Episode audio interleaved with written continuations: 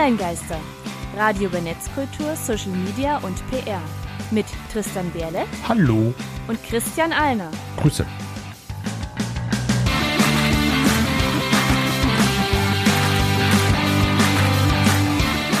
Heute geht es um E-Learning. Und das sind unsere Themen. Wir verschaffen uns einen Überblick zum E-Learning Wir stellen Beispiele vor. und wir sagen euch unsere Meinung zum E-Learning. Hallo und herzlich willkommen zur 22. Folge der Online-Geister. Online-Geister, Hausmeistereien. Wie sah denn die letzte Folge aus? Es ging um Shitstorms und die wie immer verfügbar mit allen Infos unter www.onlinegeister.com-folge 021, Folge 21. Zu den Statistiken. Wir hatten im Livestream etwa 22.000 Hörer in der Spitze und der Podcast wurde etwa 250 Mal im letzten Monat heruntergeladen. Das geht besser, liegt vielleicht am Thema. Shitstorms sind vielleicht nicht so interessant wie Social Media in Deutschland.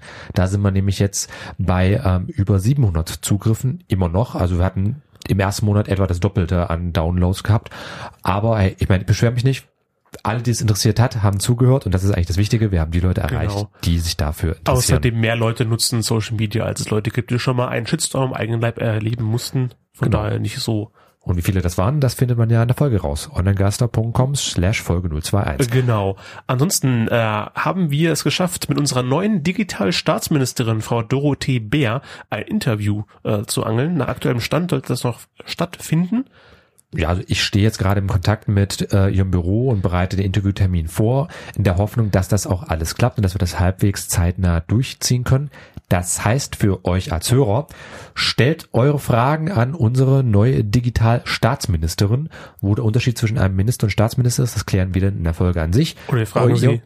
Ja, ja, das muss man nicht unbedingt. Wir haben ja äh, da andere Sachen vor, wie Breitbandausbau, Digitalisierung, E-Government. Scheißegal was.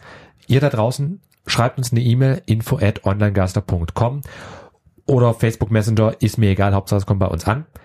Stellt eure Fragen an die neue Digitalstaatsministerin. Ich habe jetzt im Lauf der letzten Woche, das hatte ich ja schon mal in einer anderen Sache ein bisschen gestreut, habe jetzt auch schon ähm, so vier, fünf Fragen zusammenbekommen von Hörern. Also Noch Feedback, mehr. Interesse ist auf jeden Fall da, aber gebt uns mehr. Das ist jetzt eine einmalige Gelegenheit betreffend Digitalminister. Viel weit höher geht's nicht mehr. Ja, und eine andere Gelegenheit, die dann im Die- Mai kommt. Datenschutzgrundverordnung äh, DSGVO is coming. äh, äh, tritt ab dem 25. Mai im Kraft, also exakt einen Tag nach unserer nach der Ausstrahlung unserer Mai-Episode. Beziehungsweise zu unserer Wiederholung.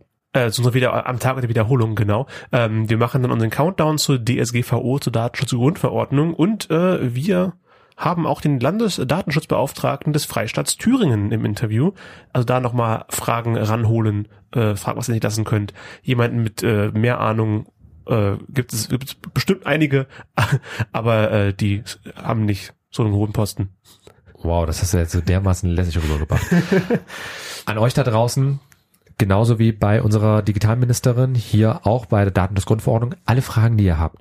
Website, Newsletter, Social Media, scheißegal, die DSGVO betrifft ja auch alle Bereiche des Internets. Wir Also alle. beantworten euch die Fragen beziehungsweise in Zusammenarbeit mit der Landesdatenschutzbehörde.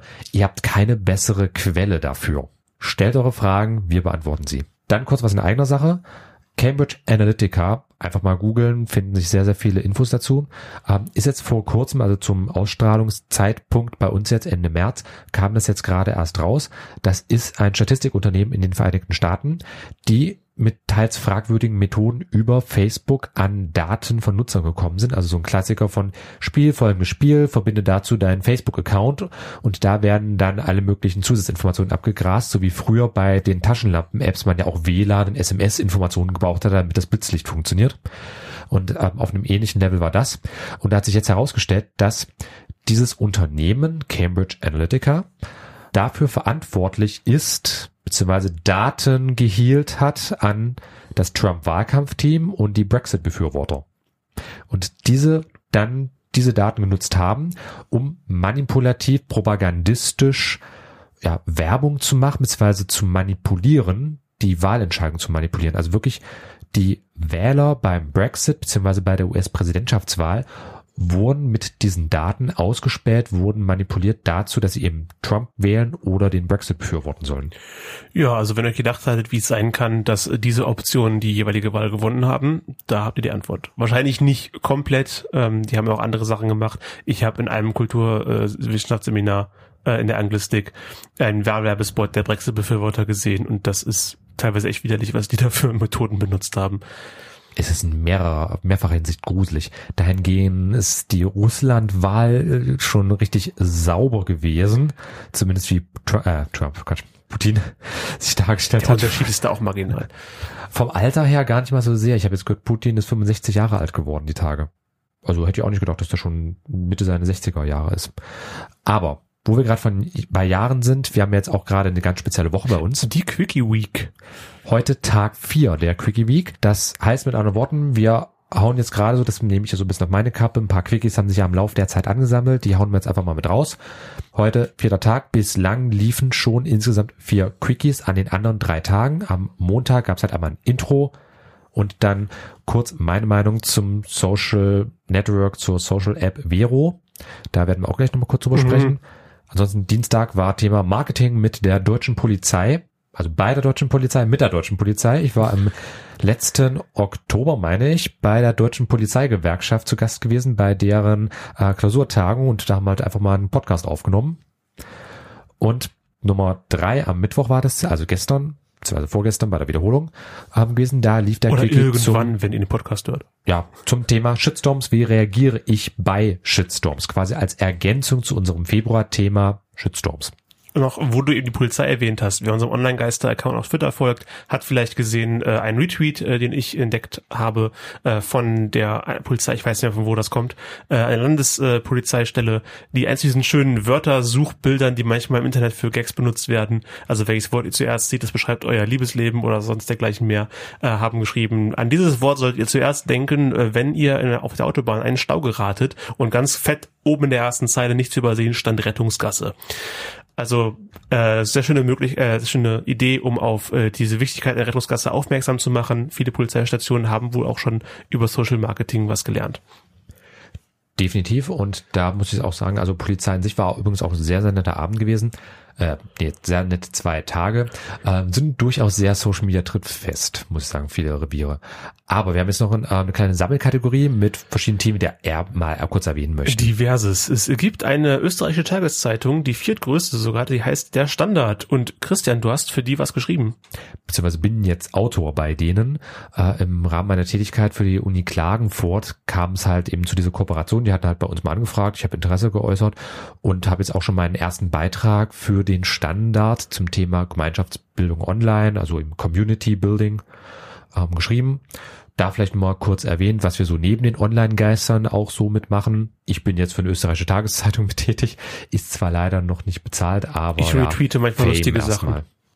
So hat jeder sein, sein Spezialgebiet. Ja, und Äh, der Techniker folgt uns ja jetzt auch. Ah, genau, apropos, ähm, äh, hier, sch- schöne Grüße übrigens. Ja.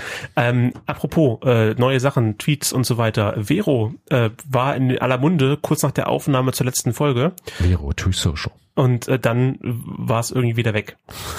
Ja, das war Ende Februar, Anfang März gewesen, als es aufkam. Äh, hielt sich so eins, zwei Wochen, finde ich, und dann ist es wieder eine Versenkung verschwunden. Schlicht und ergreifend, warum? Vero ähm, versucht, das wird so ein bisschen als Instagram-Killer gehandelt, was ich jetzt nur so halb bestätigen kann. Das wollte ja alles killen eigentlich. Also, ja, es versucht sich so als neues soziales Netzwerk zu etablieren, aber hat sich am Ende eigentlich nur als, äh, ich sag mal, ein Influencer-Fake herausgestellt. Also der Eigentümer von Vero, der auch sehr fragwürdige Hintergründe hat, als äh, libanesisch-stämmiger Bauunternehmer, der unter anderem in Saudi-Arabien verschiedene Projekte gemacht hat, bei denen halt eben verschiedene Bauarbeiter ums Leben gekommen sind oder beziehungsweise unter teils menschenunwürdigen Bedingungen hausen mussten, hat sich eben Vero ausgedacht, beziehungsweise halt das Ding in Auftrag gegeben äh, und dann eben verschiedene Influencer sich gekauft, dass die eben Werbung für diese Plattform machen. Deswegen war jetzt auch Vero, so hat man es zumindest jetzt rekonstruieren können, Ende Februar, Anfang März in den Schlagzeilen gewesen, weil er halt genügend Leute kaufen konnte, die dann halt die Werbetrommel für ihn Okay, haben. das wusste ich vorher noch nicht. Ich habe nur es kurz gesehen, dachte, nette Idee, weil die ja alles bündeln wollten. Das soll super einfach gewesen sein, Mhm. Videos, Bilder, Texte, Audiodateien über diese eine Plattform zu teilen. Also musst du nicht für Bilder zu Instagram, für Videos zu YouTube und so weiter. Ähm, und das sich quasi als neuer äh, Social Media Platz zu etablieren und zumindest als gute Alternative zu Facebook, ähm, wo es leider viel zu wenige gibt. Fast im Prinzip gar keine. Ähm, mein Ausschlusskriterium war dann, dass Vero nur als App auf Smart-Geräten funktioniert hat und nicht als Desktop-Anwendung auf dem Desktop-PC, ähm, weil was ich da nicht auch mitnutzen kann, das nutze ich halt nicht oder konsumiere passiv, soweit es geht. Instagram-Bilder kann man sich ja immer noch ähm, online angucken über den Browser, aber halt nichts veröffentlichen, ähm, mache ich halt auch nicht. Aber Facebook, Twitter, Tumblr geht halt alles auch äh, vom Schreibtisch aus. Ähm, da ist halt kein auch Smartphone. nativ, ist halt auch nativ erstmal für Desktop gemacht worden. Genau. Aber zu Vero, ich habe schon gesagt, jetzt am Montag, das war dann der 19. März gewesen, ähm, habe ich auch einen kurzen Quickie zu Vero gemacht, da erkläre ich auch noch mal ein paar Sachen und meine Meinung. Insofern, ähm, vielleicht kommt's noch mal wieder. Momentan sehe ich es nicht, auch wenn ich sagen muss, die App an sich ist eigentlich okay. Ich habe da jetzt keine schlechten Erfahrungen gemacht, so mit der Benutzeroberfläche an sich. Sieht sehr nett aus, sehr edel. Ähm, aber ja, Hintergrund haben wir jetzt gerade so ein bisschen erklärt. Genau, also wenn sich vielleicht jemand, ähm, der weniger dubiose Hintergründe hat, sich keinen Influencer kaufen muss, genug Geld in der Tasche hat, um ein Social Media, äh, ein neues Social Netzwerk zu gründen, kann sich ja mal Vero als Vorbild nehmen und die Sachen, die Vero gut gemacht hat, umsetzen ohne die Nachteile. Oder geht gleich zu Ello oder ähm, von mir aus. Oder geht gleich zu Ello oder Diaspora. Das sind Open Source Alternativen. Je nachdem, wie stark die genutzt werden, könnten die zum Beispiel auch wirklich interessante Alternativen werden. Definitiv oder, aber noch nicht äh, groß genug. Oder was mir noch gerade einfällt, da hatten wir im letzten Jahr auch drüber gesprochen, geht zu Mastodon. Ja, das gibt's ja auch noch. Gibt's das noch? Gibt's noch, ist jetzt halt gerade wie so ein bisschen Ich hab's wieder völlig vergessen. Ja, Gerade wo jetzt Twitter die Zeichenanzahl erhöht hat, braucht man eigentlich kein Mastodon mehr. aber schaut doch mal, Ma- Mastodon einfach bei onlinegeister.de eingeben. Ähm, da haben wir auch eine, einen kurzen Quickie zu gemacht, was es eigentlich ist. Und dann noch kurze Frage an unsere Community, Rubrikvorschlag unsererseits. Ähm, wir überlegen sowas wie die deutschen Top-Charts aufzumachen. Beim ähm, Statistikdienst Alexa gibt es ja Länderübersichten, zum Beispiel eben auch die beliebtesten Websites in Deutschland. Unter anderem so eine Top 50 Liste, dann machen wir quasi unsere deutschen Top 50 und möchten halt so in regelmäßigen Abständen immer mal so die Website-Popularitäten in Deutschland besprechen. Also eben vor allem, was halt so heraussticht. Ich denke, es bietet sich an, wenn sich eine große Sache ändern sollte. Also weil man kann einmal vorstellen, wie die Popularität gerade ist und dann immer, wenn sich eine große Verschiebung tut, mal kurz darauf ansprechen, woran es liegen könnte, was da gerade passiert ist. Ja, beispielsweise Facebook stürzt ab, Wikipedia ist jetzt Nummer eins, äh, was ist Wikipedia ist noch nicht Nummer eins. Por Pornhub wird die beliebteste Seite in Deutschland. Ist sie noch übrigens nicht? noch nicht. Ist manchmal auch nicht in den Top 10, ja. aber ich weiß gar nicht genau. Aber im Laufe der aber Zeit, Das wird da einfach mal so Übersichten machen für euch. ja, aber im Laufe der Zeit kann sich vieles ändern. Bei Website-Popularität, bei sozialen Medien und im Internetzeitalter ist die Aussage des folgenden Liedes so populär, also richtig und wichtig wie selten zuvor. Jamiroquai mit Time Won't Wait. Für die Radiohörer gibt es jetzt Musik. Und ihr Podcast-Hörer bekommt noch einen kleinen Hinweis, wie ihr uns unterstützen könnt. Steady ist eine deutsche Plattform für Crowdfunding. Dort könnt ihr Projekte unterstützen. Wenn euch die Sendung wie uns am Herzen liegt, freuen wir uns sehr über eure Hilfe. Und ihr bekommt auch was dafür. Bei Steady könnt ihr Unterstützerpakete ab einen Euro auswählen. Werdet namentlich in unserer Unterstützerliste genannt, Macht Themenvorschläge zur Sendung und stimmt darüber ab, worüber wir quatschen sollen. wählt eure Lieblingsmusik oder, Ja, lasst mich für euch alles tun, was ihr wollt. um Online-Geister zu helfen oder Tristan zu necken, geht jetzt auf onlinegeister.com-steady. S-T-E-A-D-Y. Oder sucht uns einfach bei steadyhq.com. Und jetzt geht's weiter mit der Sendung. Applaus, Applaus, Applaus für Jamiro Kwai mit Time Won't Wait. Zeit wartet auch nicht auf uns, deswegen machen wir jetzt direkt weiter. Online-Geister. Thema der Sendung. Mit E-Learning beschäftigen wir uns heute, also weitesten Sinne Lernen mit elektronischen Hilfsmitteln. Dazu verweisen wir kurz noch auf Folge Nummer 9, wo wir über Webinare geredet haben, was ja eine Form des E-Learnings ist. Da auch nochmal herzlichen Dank an unseren damaligen Interviewpartner Holger Erbe von der HSB Akademie. Genau, schöne Grüße und vielen Dank. Und wir verschaffen uns dann jetzt erstmal einen Überblick zum E-Learning. Übrigens auch mit recht herzlichem Dank an die Studierenden der Alpen Adria Universität, die uns da kräftig unterstützt haben bei der Recherche. Grüße nach Österreich. Okay, erstmal, was ist E-Learning an sich? Da ist die Definition Lehren und Lernen äh, durch elektronische Medien und Instrumente. So einfach so Genau, also einfach eben lernen mit Elektronik, E-Learning, ziemlich simple Sache. Und das soll eben leichter, interessanter und motivierender sein als analoge Lehrmittel, so die Theorie.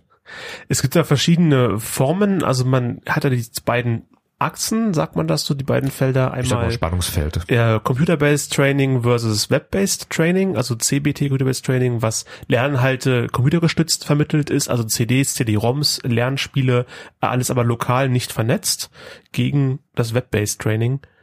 Wo die Lerninhalte eben im Internet sind. Also Webserver unterstützt das Ganze abläuft äh, und eine interaktive Kommunikation über Chats oder Foren zum Beispiel stattfinden kann. Also eben Klassiker von, ich schiebe eine CD in PC oder ich wähle mich im Internet ein. Genau, Webspiel im Browser, Browser Games, was gab's da früher, wie Mathe Casino wurde von meiner Kindersicherung vor zehn Jahren oder wer geblockt, weil meine Eltern haben eine Kindersicherung installiert, habe ich früher schon mal drüber geredet, halt was Mathe Casino, le- spielen, rechnen lernen, aber weil halt Casino drin war, oh mein Gott, Glücksspiel, das darf der kleine Junge nicht sehen. Ja, aber Lootboxen sind anscheinend okay. Das ist ein neues Streitthema, da können wir vielleicht, in, weiß nicht, wenn das, es ist schwierig. äh, für alle, die das mal interessiert, einfach socialmediastatistik.de, da habe ich einen Beitrag geschrieben zum Thema Lootboxen, was das mit Glücksspiel auf sich hat. Aber das erste Spannungsfeld Computer-Based Training und Web-Based Training. Das zweite Spannungsfeld ist dann Distance Learning versus Blended Learning. Also Distance Learning wenig bis gar keine Präsenzzeiten, also entweder komplett von zu Hause aus oder so ein bisschen mal mal vorbeischauen beim beim Lehrenden, beim Professor äh, gegen das Blended Learning, die Verbindung von Präsenz mit computergestützten Lernen. Also man sitzt alle gemeinsam in einem Raum, hat einen PC vor sich. Ähm, zum Beispiel in der Universität mussten wir alle kommen, um am PC eine elektronische Klausur zu schreiben.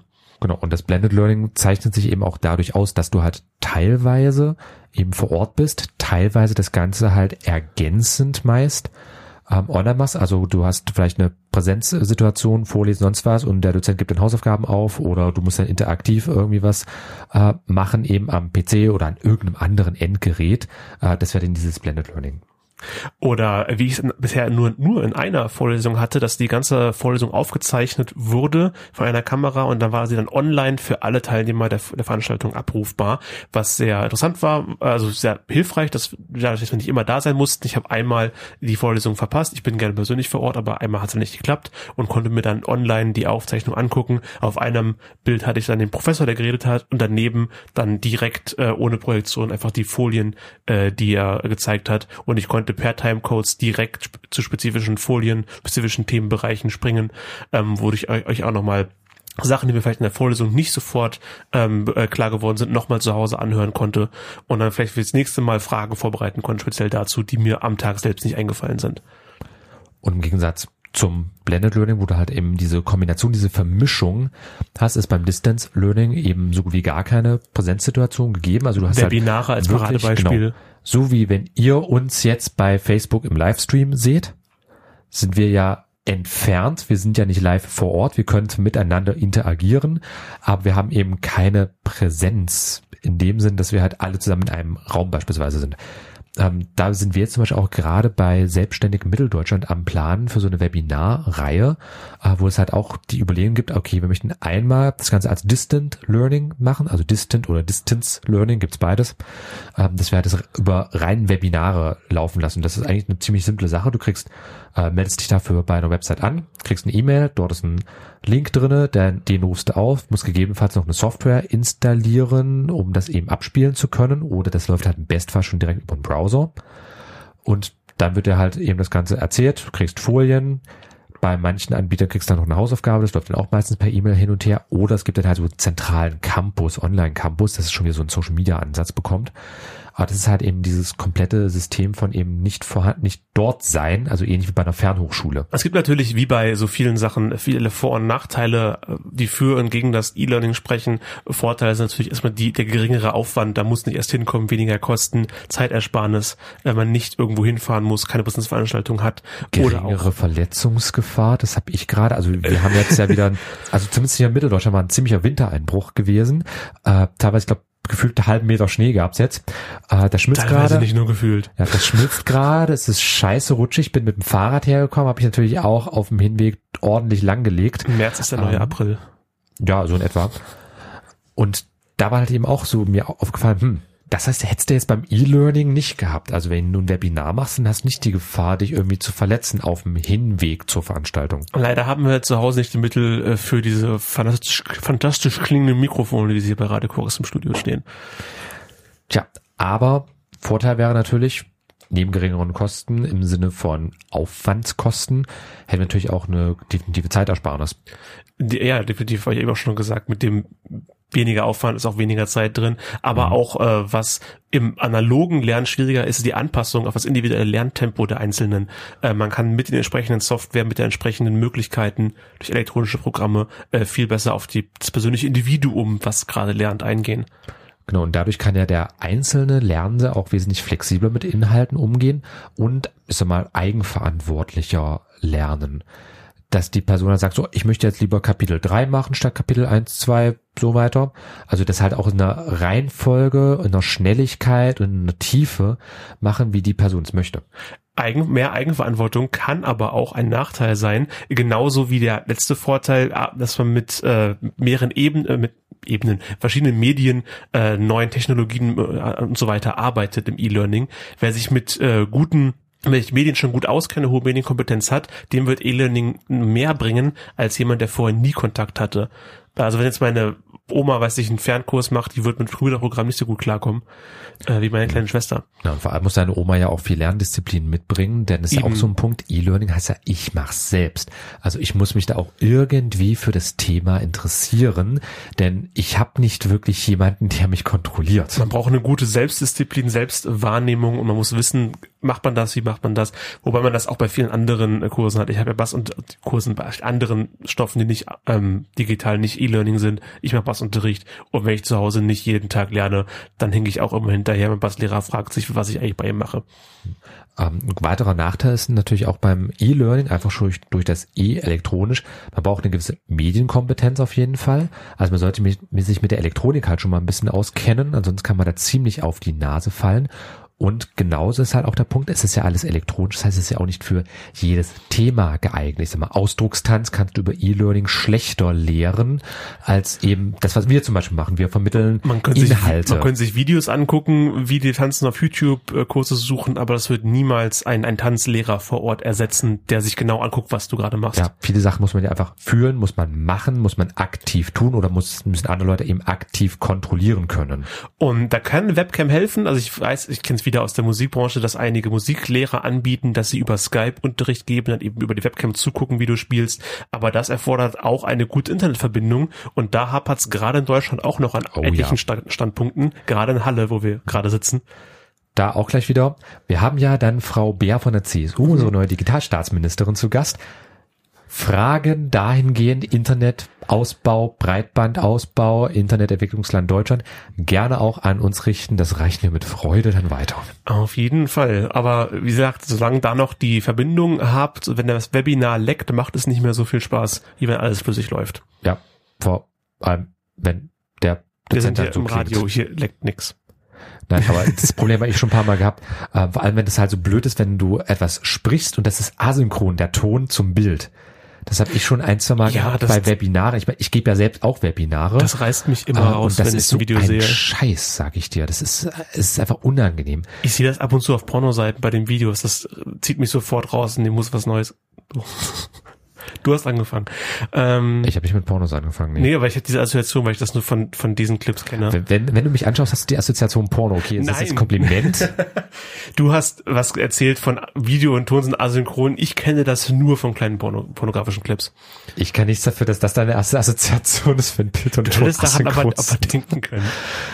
Hilfe reißt es mich da auch immer raus. Okay, machen wir einen Cut an der Stelle, schauen uns nochmal kurz die Zukunft an, wohin sich E-Learning auch so entwickeln könnte. Hat man das? Ähm, vermutlich. Egal.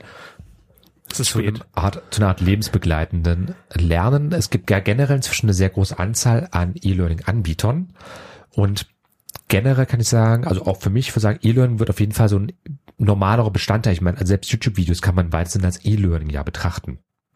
Und die werden sehr, sehr häufig genutzt. Selbst mein Vater, äh, der bald, nee, der ist 60 geworden ist dieses Jahr, herzlichen Glückwunsch, Papa, nochmal nachträglich, ähm, nutzt YouTube-Videos, um sich irgendwelche Handwerkertricks äh, beizubringen. Also selbst in der Generation ist es halt definitiv angekommen und wird aktiv verwendet. Und ich denke, das ist auf jeden Fall auch so eine Zukunftsaussicht. Ich wollte gerade fragen, ob dein Vater diesen YouTube-Kanal kennt, den ich, der einzige Handwerker, den ich kenne, aber mir fällt gerade sein Name nicht ein. Ist es wieder ein Pornodarsteller? Nein, es ist kein Pornodarsteller. Es ist ein Typ vom, vom Klimansland, die so ihren kleinen eigenen Auto, autonomen, autonome Farm gegründet haben und die machen auch sehr viel der Heim, Heimwerker King oder so. Ist das nicht ein Funkformat, Klimansland? Ich glaube schon, ja. Habe ich zumindest in dem Zusammenhang mal gehört. Ich, ich, um, die, die haben mit Rocket Beans äh, ko kooperiert und deswegen kenne ich die. Schaut einfach mal bei YouTube, also da finden sich auch recht viele Funk Funkformate an der Stelle. Ähm, also eben das Jugendprogramm der öffentlich-rechtlichen. Aber das will ja nicht vom Thema abkommen auch sehr kontrovers und sehr durchwachsen vor allem. Aber äh, wir wollten jetzt auf Beispiele eingehen. Ähm, bevor wir zu den spezifischen Programmen kommen, nochmal alles, was elektronisch äh, ist und zum Lernen, bei Lernen hilft, äh, kann ähm, als E-Learning bezeichnet werden. Und ich kenne nur aus meiner Kindheit, ich hatte ganz viele CD-ROMs. Ähm, Löwenzahn zum Beispiel, eine sehr schöne Sendung. Äh, Peter Lustig ist ja leider in dem schlimmen Jahr 2016 einer der Prominenten gewesen, die verstorben sind.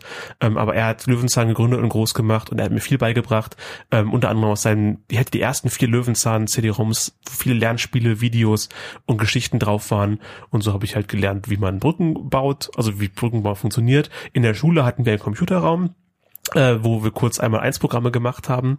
Und übrigens ganz wichtig anzumerken, Peter Luzi hat keine Kinder gehasst. Das ist ein auch langstehender Wer Fake. hat das denn behauptet? Das gab's wirklich mal äh, als so ein Statement irgendwo. Äh, das hat sich dann verselbständigt, dass er eigentlich ich Kinder nicht gehört. Weißt, weil du nur gerade das Beispiel genannt hattest. oh mein äh, Gott. Er hat Kinder gemocht, möchte ich nur mal kurz festhalten. So, aber PC-Raum Schule. Äh, ja, genau. Im PC-Raum in der Schule, das war aber im Prinzip auch nur Mathematikaufgaben, hübsch animiert mit schöner Grafik nebenbei. Und was ich persönlich mir noch äh, gesehen habe, was meine Eltern mir dann äh, quasi geschenkt haben, war das Spiel Chemicus, wo im Stil eines Point-and-Click-Adventures äh, Chemieaufgaben gezeigt wurden. Also es funktioniert wie Point-and-Click, also Rätselbestandteile sammeln, richtig kombinieren und dann kommt man ein Spiel weiter. Nur dass die Rätselbestandteile sind eben Chemikalien oder Laborgegenstände und die muss an der richtigen Stelle in der richtigen Reihenfolge kombinieren, um die chemische Reaktion auszulösen, die die Substanz gibt, die hier, hier weiterbringt. Ähm, oder die dich im Prinzip das, das, das Rätsel aktiviert, was dann irgendwas auslöst. Äh, zum Beispiel hast du irgendwo relativ früh einen rostigen Schlüssel gefunden und da musstest du ein, ein Becherglas mit Cola füllen und durch die Phosphorsäure hat sich dann der Rost zum Schlüssel gelöst und du konntest ihn benutzen. Und als kleines Gimmick bist du unter den verschiedenen Schauplätzen mit so einem unterirdischen Zug durchgefahren und das Schaltpult von dem Zug war ein Periodensystem und du hast verschiedene Bausteine davon gefunden, die musst du an der richtigen Stelle ins Periodensystem einsetzen und dann konntest du auf Knopfdruck auf die einzelnen Elemente die einzelnen Schauplätze erreichen. War sehr interessant, aber ich kam irgendwann nicht mehr weiter, weil es mir zu hoch war. Und der kurze Ausflug in deine Kindheit soll uns eigentlich auch nochmal illustrieren, E-Learning ist alles das, was lehrreich ist. Es gibt zum Beispiel auch äh, einen Game-Mod, die ist offiziell von Valve, äh, Learn with Portals, hm. basiert eben auf dem bekannten populären Spiel Portal. Wer es nicht gespielt hat, unbedingt machen. Ich kann es persönlich extrem empfehlen. Also Teil 1 und 2. Valve hat ja immer Probleme mit dem dritten Teil.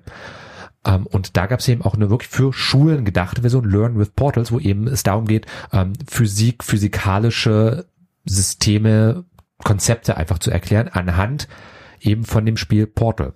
Und das sind natürlich ähm, Ideen, Sachen, die sind jetzt nicht speziell E-Learning, die werden aber ebenso verwendet. Aber es gibt im Gegensatz dazu auch dedizierte E-Learning-Programme und mit dem beschäftigen wir uns dann gleich nochmal. Genau, denn vorher wollte ich nach einer sechsmonatigen äh, Abstinenz noch einmal das Niveau äh, zum Singen bringen in unserer Sendung und die haben das hochphilosophische Lied äh, über die tiefe Zerrissenheit der menschlichen Seele. Obwohl für die Radiohörer gibt es jetzt Musik. Und ihr hört einen Hinweis in eigener Sache. Bei Haftpflichthelden könnt ihr eure Haftpflichtversicherung für 72 Euro jährlich abschließen. Unterstützt uns und werdet Mitglied bei Haftpflichthelden.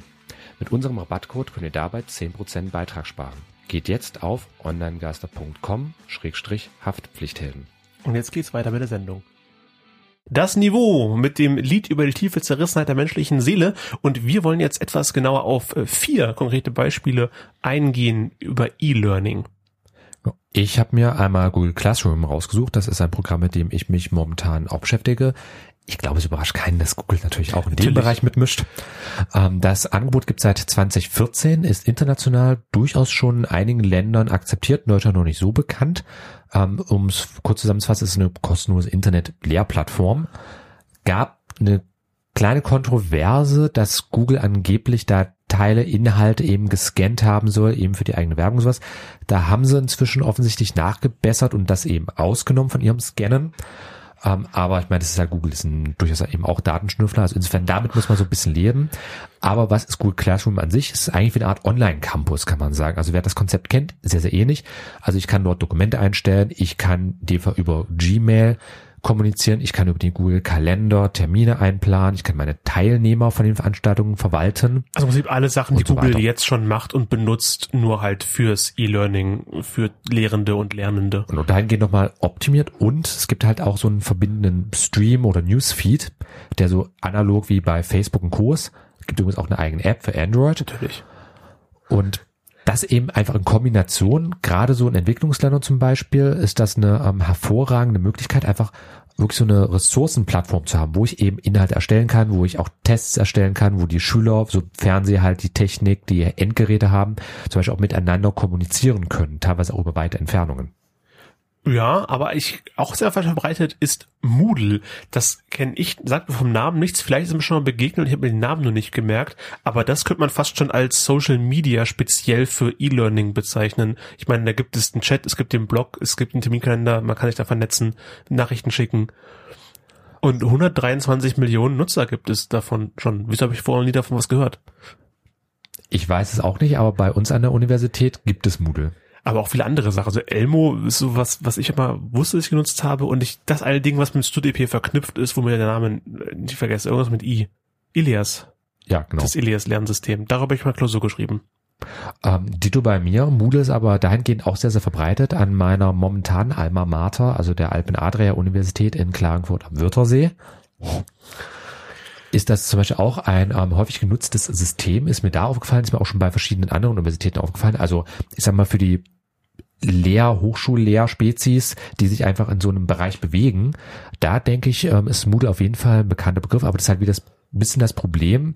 Äh, es ist halt eine eher spezielle Sache. Also bei Google Classroom zum Beispiel, das ist ja im Google-Kosmos angesiedelt, da kannst du auch mal drauf stoßen, wenn du jetzt nicht gerade da unterwegs bist, in diesem Segment unterwegs bist, dass du halt einfach dem anschaust, was bietet Google an sich an. Und dann stößt du eben auch auf das Classroom, wohingegen Moodle wieder ein spezialisierter Anbieter ist.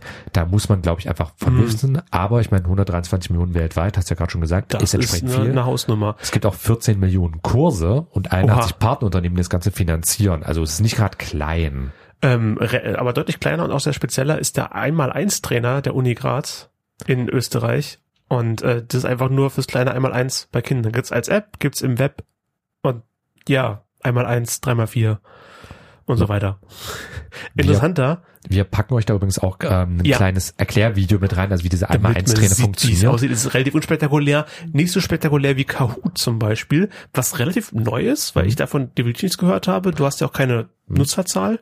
Ähm, nee, habe ich nicht, möchte aber nur kurz wegen 1 und 1 reden. Okay. Das Schöne ist auch Uni Graz, also sprich Universität für alle Eltern da draußen, das könnt ihr bedenkenlos für eure Kinder verwenden. Das nur kurz ja, abschließend. Auf jeden und Kahoot, ähm, da habe ich jetzt nicht so wirklich Nutzerzahlen, weil das glaube ich auch so eine relative Sache ist mit Nutzern in dem Sinne. Also Kahoot ist halt eine Lernspiel-Oberfläche, Lernspiel-Programm, Dienst, wie auch immer. Ähm, dort kann ich mir eben Aufgaben erstellen und das kannst du dir etwa so vorstellen. Das habe ähm, ich auch mal im Rahmen von einer Präsentation ähm, bekommen. Da haben wir einfach so einen Link, einfach klassischen äh, www-Link bekommen, geklickt und dann sollten wir halt Fragen beantworten und die schneller die beantwortet wurden, da gab es dann später auch einen Highscore und so weiter. Ähm, und das war halt dieses interaktive Element, das halt eben automatisch synchronisiert ist. Hm, interessant.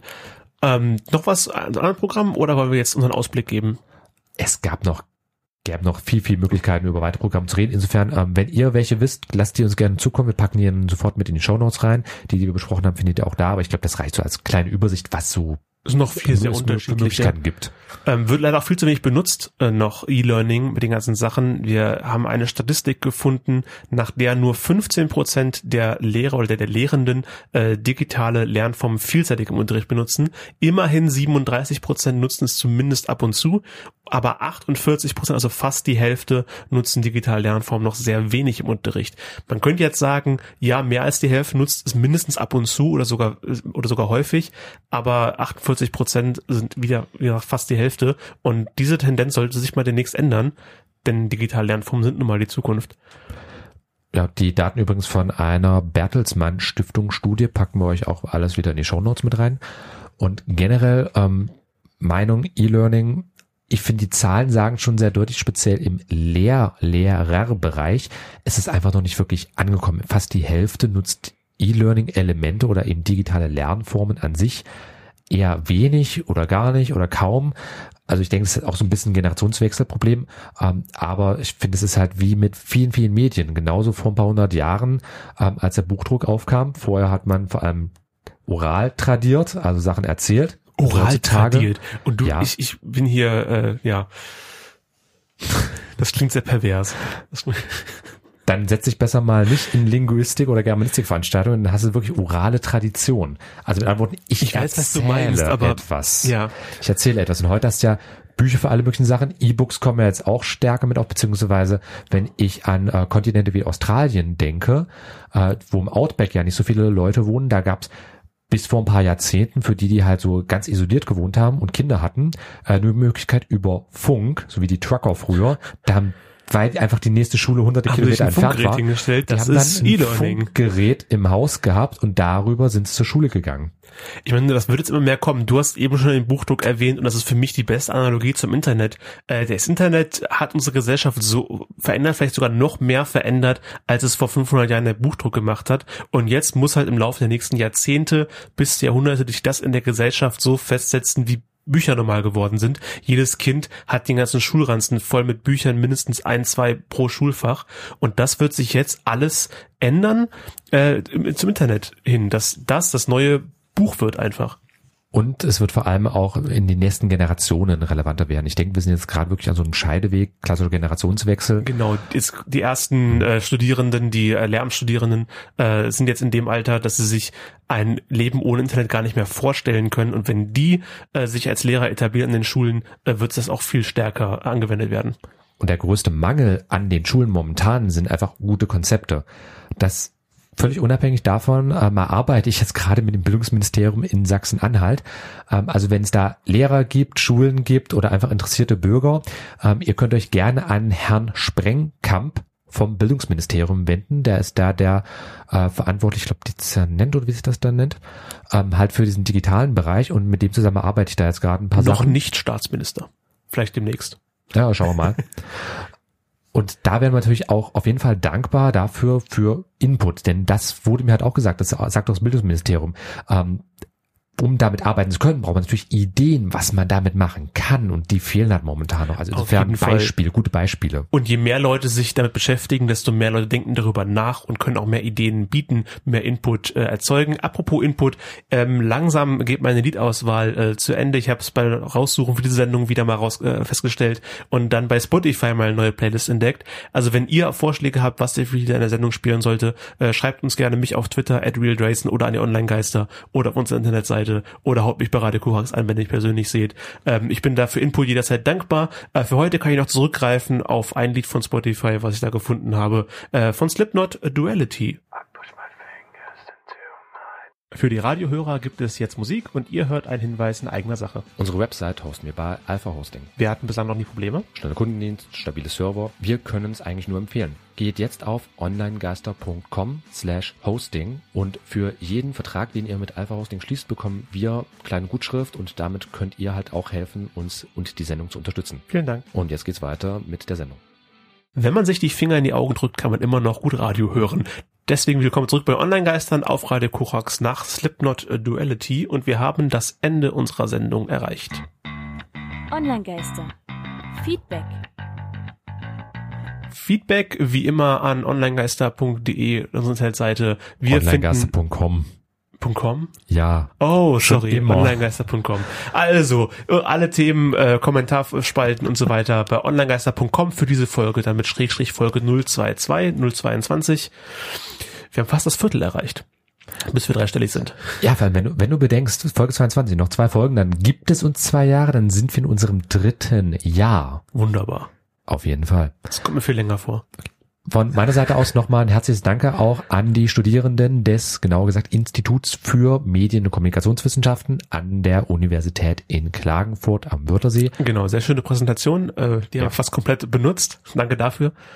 Und ansonsten wunderschöner Campus, kann ich auch nur empfehlen. Aber bevor wir da jetzt anfangen zu schwärmen, ihr könnt ja gerne mal gucken, au.at, da finde ich das Ganze. Und ich würde sagen, das war's für heute. Wunderbar, hat mich sehr gefreut. Genau, wir hören uns beim nächsten Mal und dann geht's um Social Advertising.